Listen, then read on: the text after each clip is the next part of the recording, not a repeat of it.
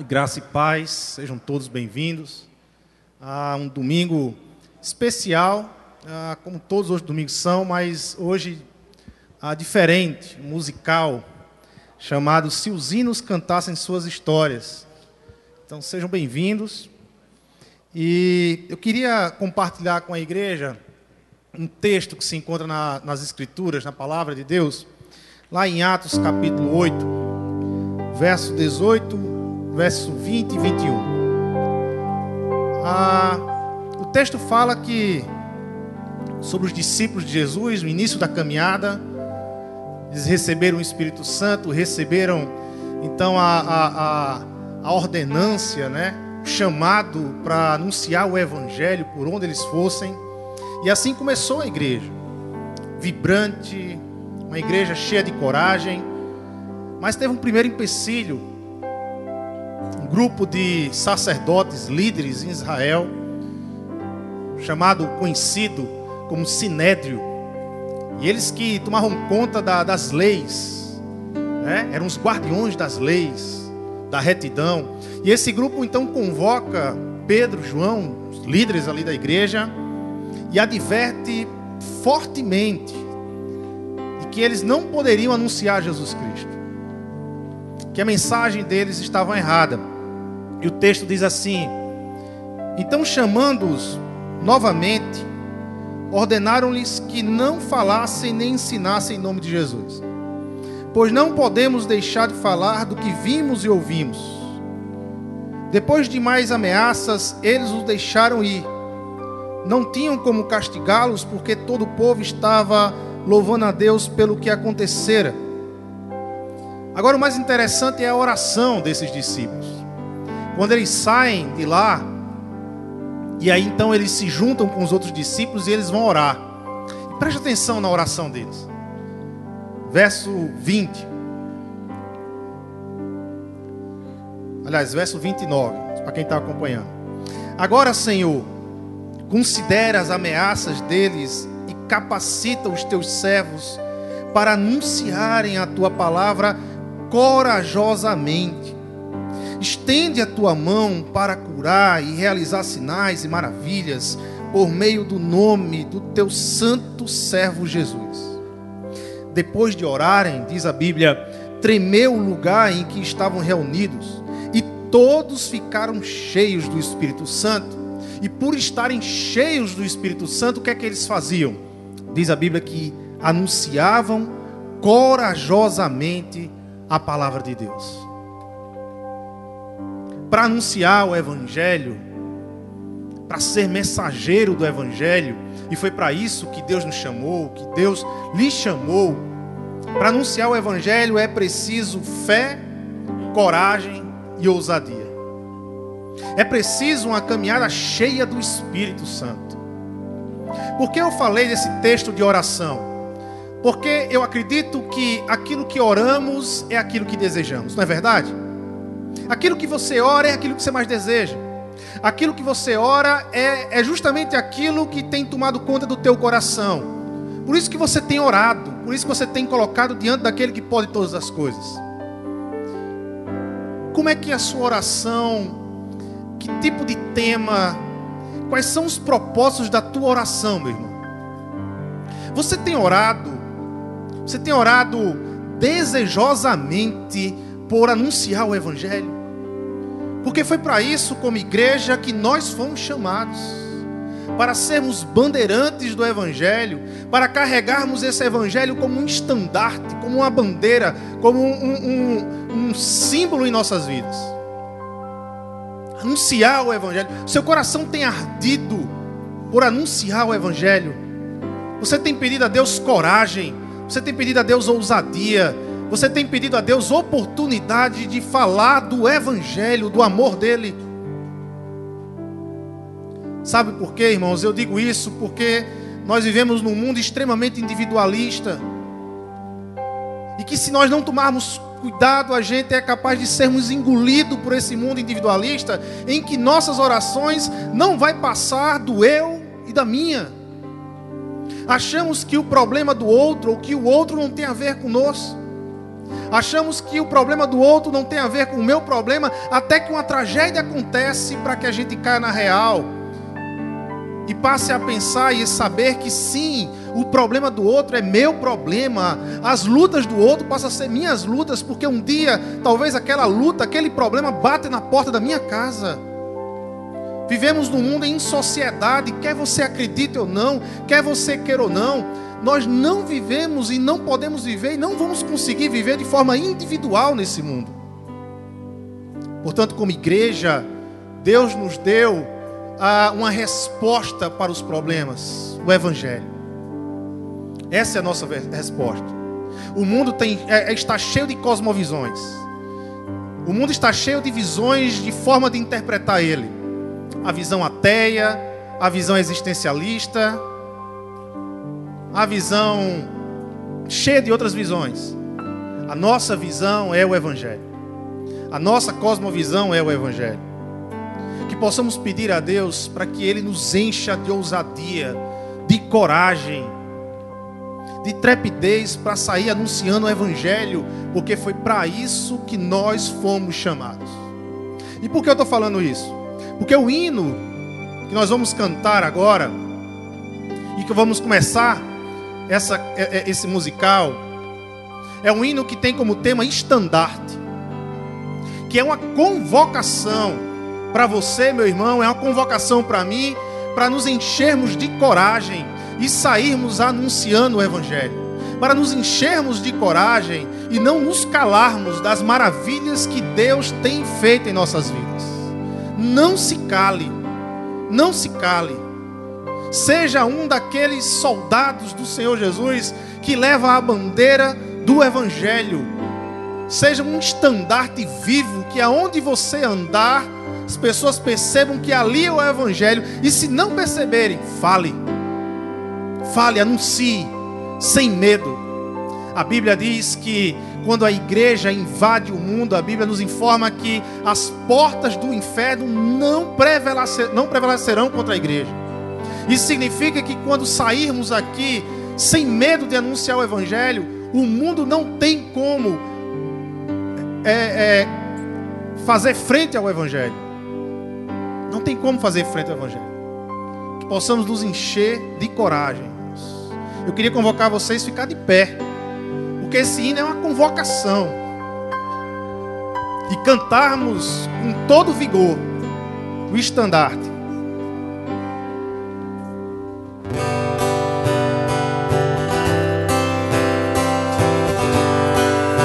Pode bater palmas. O estandarte dessa igreja, levantemos sem temor. Ela é muito amada esposa do bendito Salvador. É Jesus o comandante, verdadeiro que a somos teus soldados nessa igreja de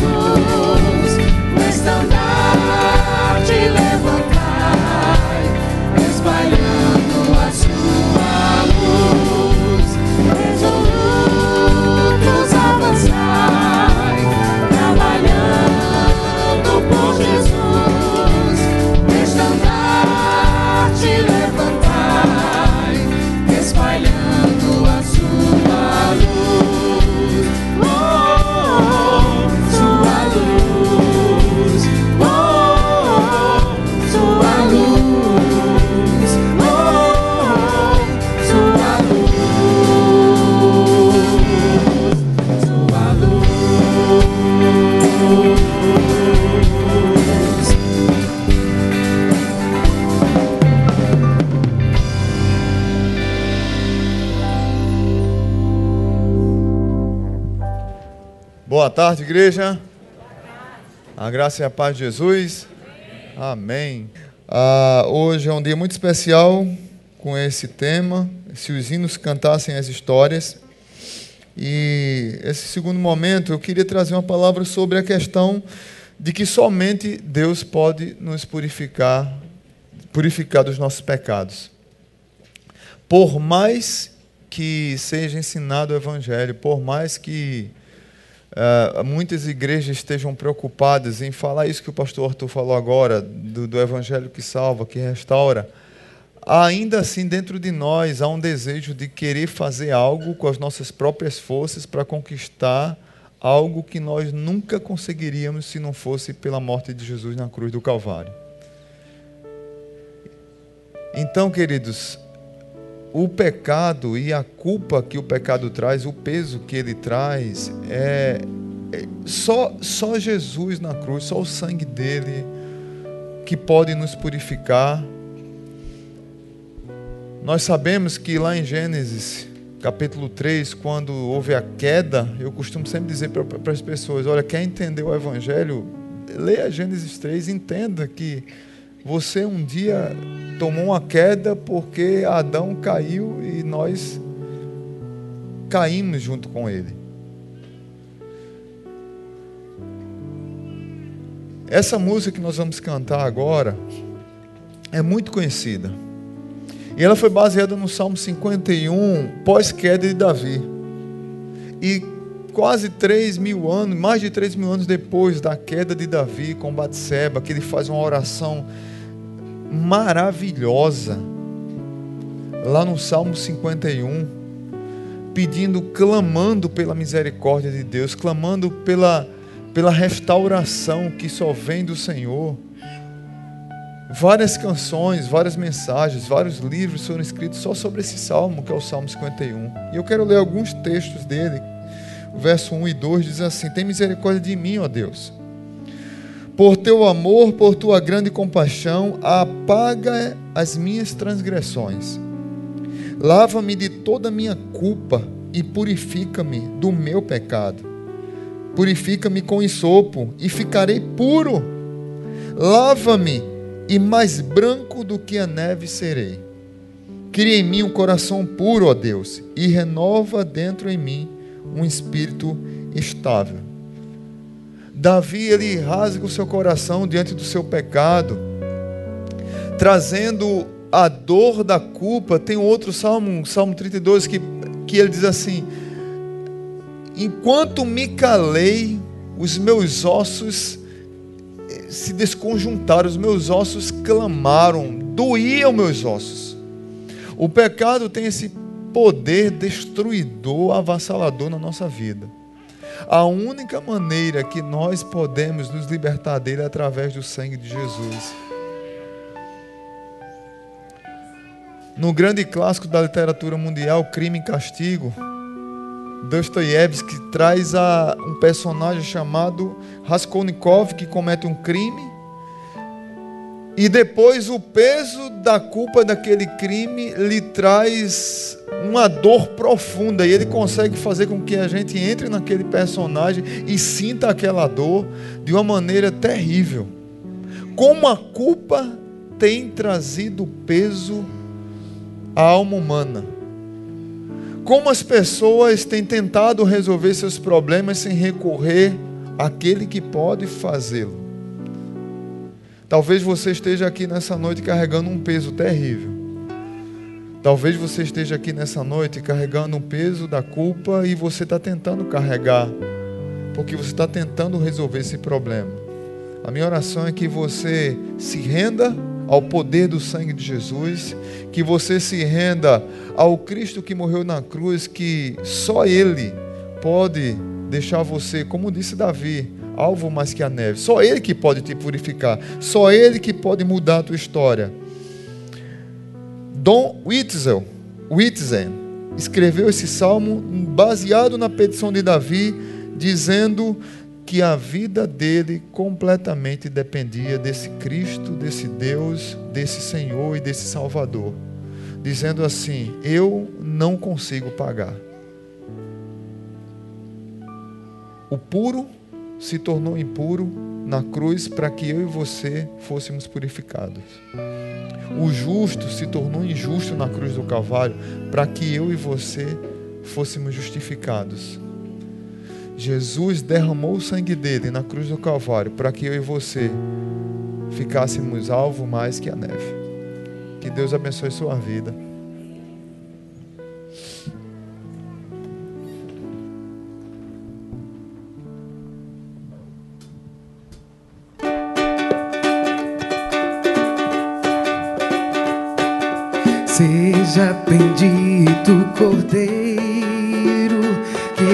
Cruz por nós padeceu.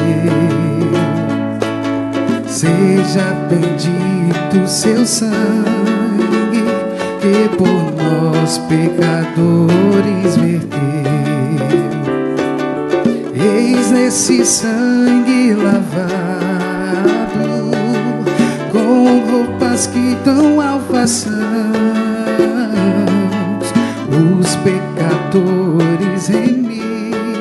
que perante seu Deus hoje estão.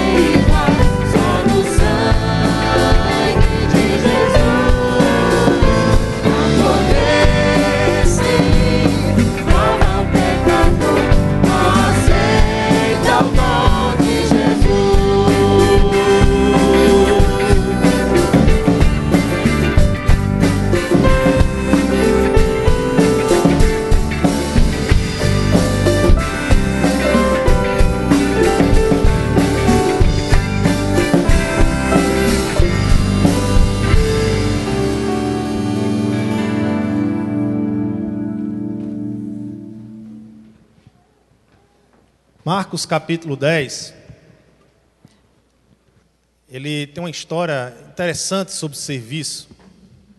Dois discípulos de Jesus estão discutindo quem vai ter a proeminência no reino instaurado por Jesus. E é uma discussão de poder. Exercer poder. Então Jesus ele fala para esses discípulos, quando ele percebe essa discussão, ele fala para esses discípulos assim: Jesus chamou e disse: Vocês sabem que aqueles que são considerados governantes das nações as dominam, e as pessoas importantes exercem poder sobre elas.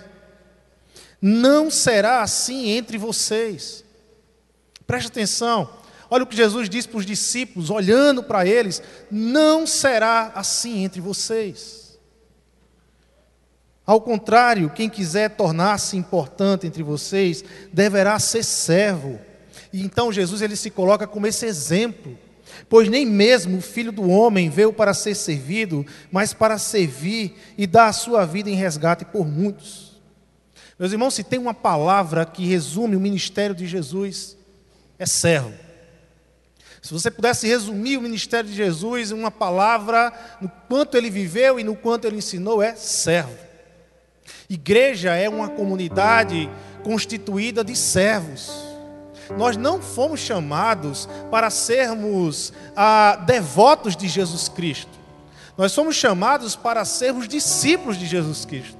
E discípulo é aquele que segue, discípulo é aquele que imita, discípulo é aquele que toma a vida do seu mestre para si.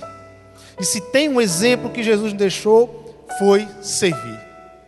Eu fico às vezes me questionando como é que uma pessoa, depois de receber Cristo Jesus, depois de entender do sangue de Cristo, da preciosidade do sacrifício de Jesus por ela, ah, simplesmente essa pessoa não serve.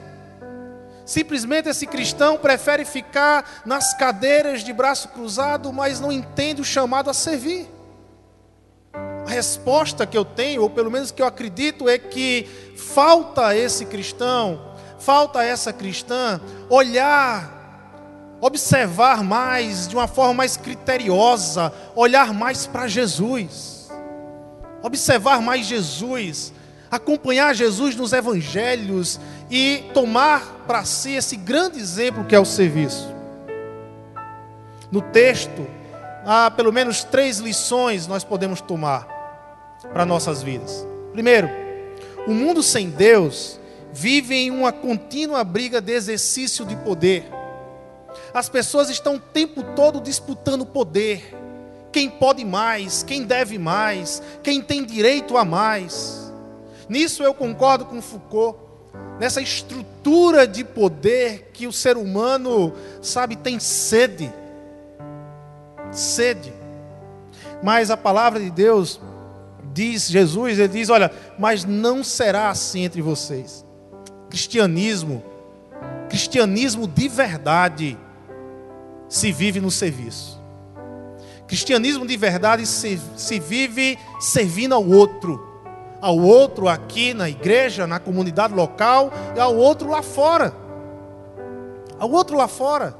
Amanhã é segunda-feira, e amanhã, quantos profissionais aqui vão acordar para ir para os seus trabalhos, exercer sua vocação, exercer o seu serviço? Quantos profissionais aqui vão com um coração, com alegria, dizer: Senhor, obrigado, porque mais um dia eu vou servir o outro da melhor forma possível. Alguns vão sair de casa e outros vão se vir em casa, as donas de casa. Mas nós fomos chamados para servirmos. Como igreja, nós fomos vocacionados para servir. Os dois próximos hinos que nós vamos cantar fala disso. Serviço. Olhando para Cristo, felicidade no serviço. Não existe cristão feliz sem servir. Cristão que não serve não é feliz. Você sempre vai ter uma sensação no seu coração que está faltando alguma coisa. E essa coisa que falta é servir. Essa coisa que falta é olhar para o outro e se identificar com o outro e servir ao outro. Ah, esse hino, Felicidade no Serviço, foi escrito por dois irmãos, Alfred e Bentley. Alfred e Bentley Ackley. Eles são irmãos que serviram durante toda a sua vida na composição de hinos. O Alfred, pastor presbiteriano, inista, escreveu mais de mil músicas, tanto para hinos como músicas cristãs e não cristãs, mas que falava de valores do reino de Deus.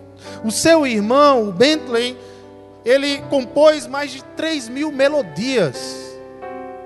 Dois irmãos que tiveram uma vida dedicada ao serviço. Uma vida dedicada ao serviço. O Bentley, inclusive, ele é reconhecido nos Estados Unidos, num hall da fama de músicas gospels nos Estados Unidos. Ele foi reconhecido em 1979 como um dos maiores compositores da história americana. Bentley fez parte da primeira gravadora gospel dos Estados Unidos. Início da caminhada das músicas cristãs. O outro hino, Olhando para Cristo, foi a escrita por um pastor da primeira igreja batista no Rio de Janeiro.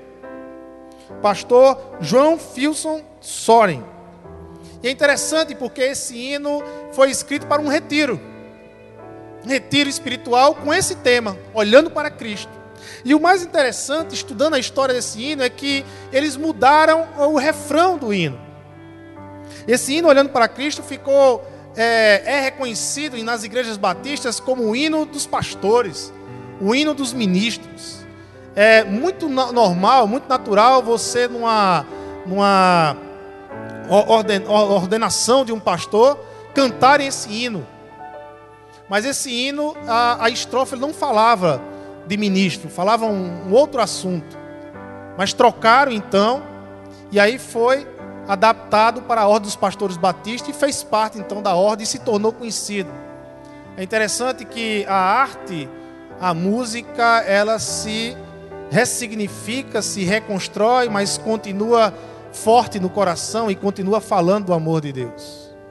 Que a gente possa ouvir esses dois hinos, lembrando do serviço, lembrando do servir. Um cristão que não serve ele não é feliz. Que a gente possa se encher de, de coragem, que a gente possa se encher de vontade hoje em servir ao Senhor. Servir. Que amanhã, que depois de amanhã, vencer dias de serviço. Que a vocação que Deus lhe deu, que a habilidade que Deus lhe deu, entregue isso como serviço ao Senhor. Sirva como prova do amor que você tem pelo seu Senhor. Use o serviço como essa prova. Use o serviço como essa entrega de amor que você tem ao Senhor. Me lembrei agora do chamado de, de Pedro. Quando Jesus ele vai restaurar Pedro, Pedro está lá na beira do mar, já desistindo da caminhada. Jesus então vai restaurar a vida de Pedro. E Jesus diz: Olha, Pedro, você me ama. E Pedro, eu amo o Senhor. E o que é que Jesus pede para Pedro? Vocês lembram do texto? Apacenta Cuida, sirva as minhas ovelhas, apacenta as minhas ovelhas, use o serviço pelo outro como prova do teu amor por mim.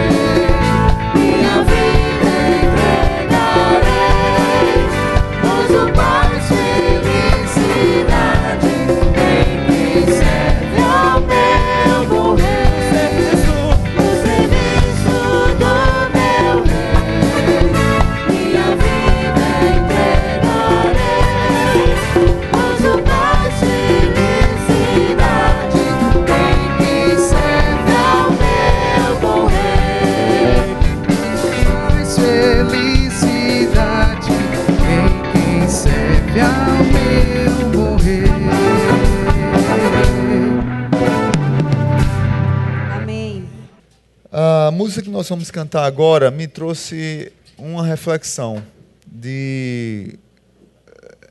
Para mim, é um dos hinos mais lindos do cantor cristão, esse que nós vamos cantar. E ele traz a ideia de que a voz de Jesus ela nos guia, ela nos traz paz, nos traz direção, nos traz segurança. João capítulo 9. João conta a história de um cego.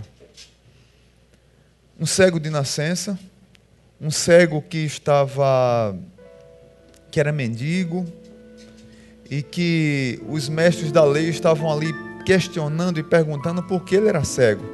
Eu comecei a, a me interessar por assunto de cegueira quando eu descobri há, um, há uns 20 anos que eu tinha glaucoma e que era muito grave para minha idade na época. E aí comecei a ler sobre isso. Aí depois eu fui impactado com aquele livro de, de João José Saramago, Ensaio sobre a Cegueira. Depois veio o filme. Depois li livro. Comecei, comecei a pesquisar sobre a vida de Fanny Crosby, uma compositora que a gente vai falar daqui a pouco. Como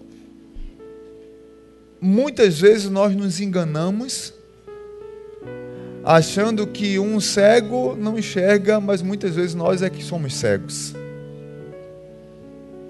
Tem um cego que estava no caminho de Jericó, não sei quem lembra, quando Jesus estava subindo para Jerusalém, já na perto da, da sua crucificação, e aquele cego ficava: Filho de Davi, filho de Davi, filho de Davi, tem compaixão de mim.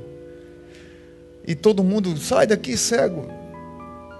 E Jesus disse: Não, peraí, todos que estão cercando Jesus, a multidão, todas as pessoas, ninguém tinha feito aquela declaração. Mas um cego enxergava muito mais do que todos que estavam ali do lado de Jesus. Aquele cego fez a declaração de que Jesus era o filho de Davi, aquele que viria para estabelecer o trono ele deu o título de realeza de Jesus e que nenhum que estava do lado dele sabia, porque não enxergava. Mas aquele cego enxergava muito bem. Eu tenho até uma pregação que eu digo: olha, o cego que enxergava muito bem era o cego de Jericó. Mas esse cego de João me chama a atenção porque ele era de nascença. Jesus o cura.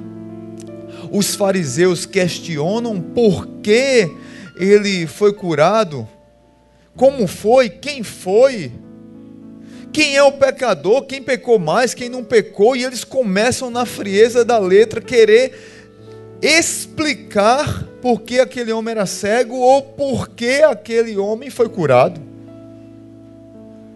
E depois eles veem aquele homem lá como mendigo que ele era, vendo o que ele enxergava, questionam e expulsam ele do lugar que ele estava. E depois aquele homem se encontra novamente com Jesus. O homem diz: Olha, rapaz, é o seguinte, eu não sei, eu sei que eu era cego e agora eu vejo.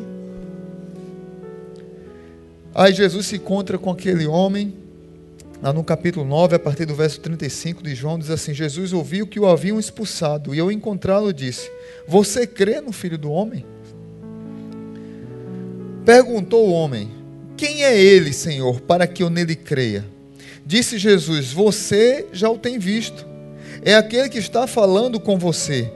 E o homem disse: Senhor, eu creio. E o adorou. Disse, disse, Jesus: Eu vim a este mundo para julgamento, a fim de que os cegos vejam e os que veem se tornem cego, cegos. Alguns fariseus que estavam com eles ouviram dizer e perguntaram: Acaso nós também somos cegos? Disse Jesus: Se vocês fossem cegos, não seriam culpados de pecado. Mas agora que dizem que pode ver, a culpa de vocês permanece. Tem muitas pessoas que dizem que enxergam, mas não enxergam nada.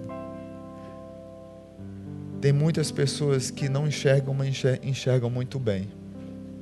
E não é à toa que João colocou o argumento de, do cego aqui.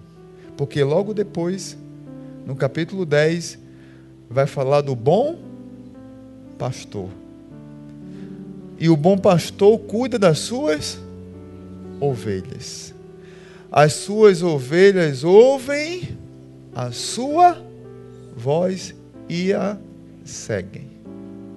Por mais míope que a ovelha seja, por mais cega, por mais deficiente que a ovelha seja, seja, por mais fragilizada que a ovelha seja, elas ouvem a voz do bom pastor.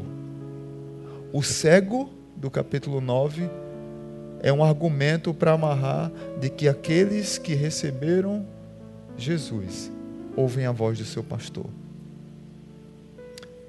desfrute desse tempo agora com essa música maravilhosa. Vamos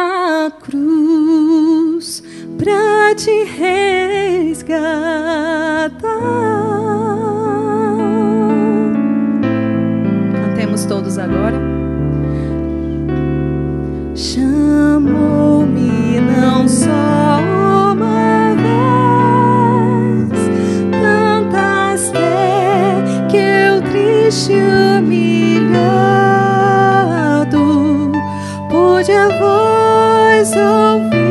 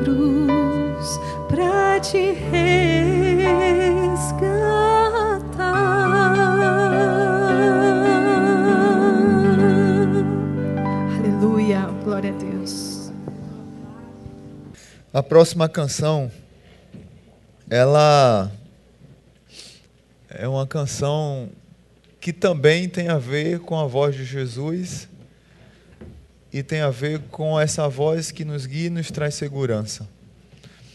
Eu não me canso de contar essa história para a igreja, porque talvez sempre tenha um visitante ou alguém que não conheça a história.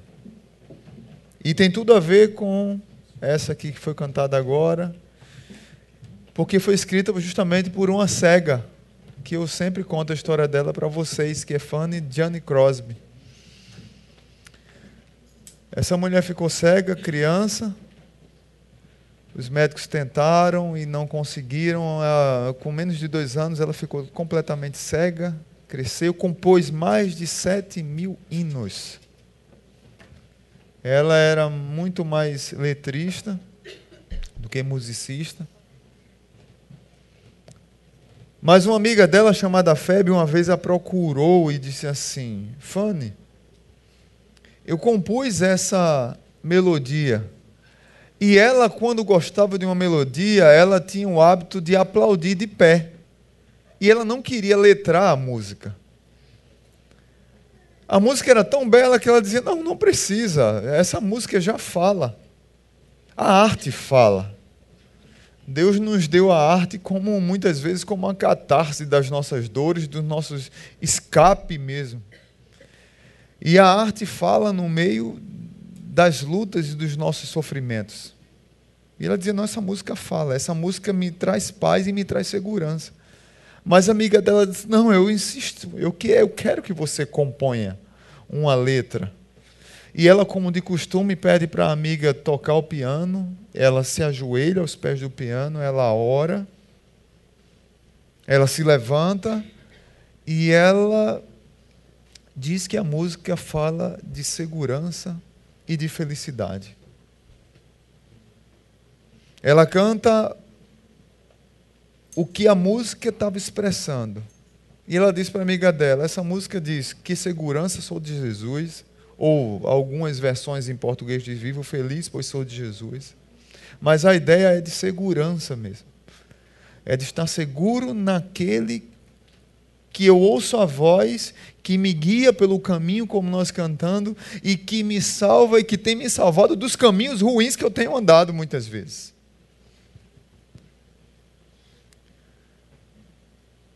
Fanny Crosby, certa vez conversando com seu pastor, o pastor disse para ela o seguinte: Poxa, eu fico admirado com a sua paixão, com a maneira como você põe todas as dores da sua cegueira, do seu sofrimento, das suas lutas, na poesia, na música. E ela disse: Pastor, sou cega e para mim tudo é escuridão. Veja bem, ela era uma cega igual ao do caminho de Jericó ela era uma cega que enxergava muito bem. Ela disse assim: Pastor, por mais escuridão que eu esteja nesse mundo aqui, dentro de mim há uma luz que brilha muito mais do que qualquer sol que eu possa enxergar.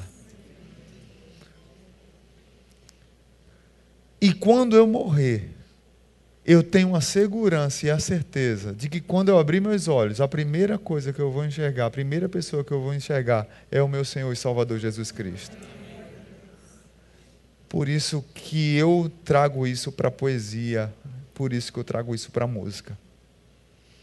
E que nós possamos desfrutar dessa doce voz de Jesus que nos guia e agora dessa segurança que traz paz ao nosso coração dessa segurança que traz paz ao nosso coração, por mais escuro que o caminho esteja.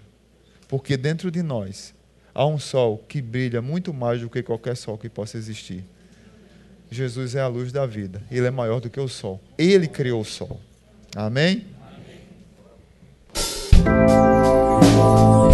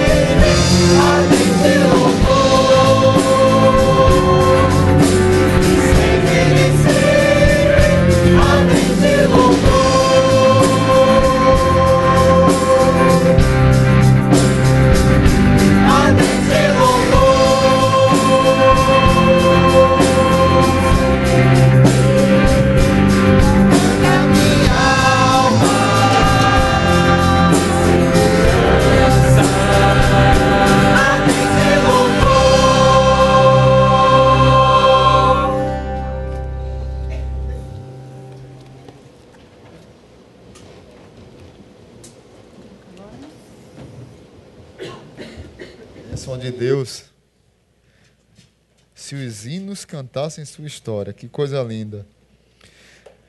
Queridos, nesse hino que nós vamos cantar agora, no quinto momento, ser feliz é um estado de dependência total de Cristo, embora venham lágrimas e circunstâncias. Talvez muitos de nós estejamos derramando muitas lágrimas por situações adversas que estamos vivendo. Essa semana, quando estávamos preparando, eh, lendo as histórias dos hinos, eu me emocionei muito com tudo que tem acontecido no nosso país, especialmente o que aconteceu é, em São Paulo, daqueles dois jovens entrarem numa escola e cometerem aquela tragédia com aquelas vidas. Quantas famílias perdidas, quantas famílias destruídas, no ano que o Brasil já está chorando tantas mortes, de maneira trágica. Aí logo depois, eu não lembro se foi um dia ou dois dias depois, lá na Nova Zelândia, na mesquita, uma pessoa faz algo parecido e 50 mortes. E quando chegamos numa situação dessa, o que fazer? Será que é possível ser feliz diante da tragédia? Será que é possível ser feliz diante do sofrimento, diante da dor? A palavra de Deus nos ensina que só em Cristo, quando estamos em Cristo, é que nós conseguimos superar algumas coisas. Isso não quer dizer de forma alguma que você vai ser um super-homem, de que você agora não vai sofrer crises, de que você não vai chorar, de que você não vai clamar, de que você não vai ficar desesperado. Não é isso. A ideia é de que eu sou feliz apesar de. Apesar da tragédia, apesar do luto, apesar do sofrimento, apesar das lágrimas derramadas, derramadas, apesar das lutas dentro de casa, apesar dos filhos longe do Senhor, apesar das crises que o país está passando, apesar da violência que o mundo tem sofrido, apesar das tragédias que nós temos visto, visto nos noticiários, apesar de eu sou feliz. E o autor desse hino, ele passou por uma tragédia. Horatio Gates Spayford, americano, advogado, professor universitário, morador de Chicago, tinha cinco filhos. E no ano de 1870, ele perde o seu filho, o seu primeiro filho, o único filho homem, por uma situação, ele perde o seu filho e fica com sua esposa e mais quatro filhas. Ele era um homem que ajudava muito as cruzadas evangelísticas de Dwight L. Moody. Investia, ele, tinha, ele era investidor também. Só que no mesmo ano de 1870, ele perdeu um filho e teve um incêndio em Chicago e ele perdeu muito dos seus bens. E ele entrou numa crise junto com a família. E ele queria o conselho do amigo, e ao mesmo tempo ele não parou de servir por causa do sofrimento, por causa da perda do incêndio. Ele juntou a família e disse: Vamos para a Inglaterra, porque teria uma cruzada evangelística lá de Moody. E ele, quando está perto de embarcar com a família, ele não pode ir porque teve um outro problema em Chicago, ele teve que ficar nos Estados Unidos para resolver. E aí ele embarca sua fi, suas quatro filhas e sua esposa. E elas vão para a Inglaterra, mas no meio do caminho tem um choque com um navio francês. E o navio que as suas mulheres estavam naufraga em 12 minutos tinha 290 passageiros, mais ou menos. Desses 290 passageiros, apenas 87 foram salvos por um outro navio francês. Antes de do mar bravio engolir as pessoas que estavam ali, a esposa dele, sabendo de que estava no fim da sua vida, junto com suas filhas, ela dobrou os joelhos com as suas filhas e oraram a Deus, clamando a Deus misericórdia, salvação, paz. E as pessoas ali ficaram emocionadas com quatro mulheres, cinco mulheres chorando e orando.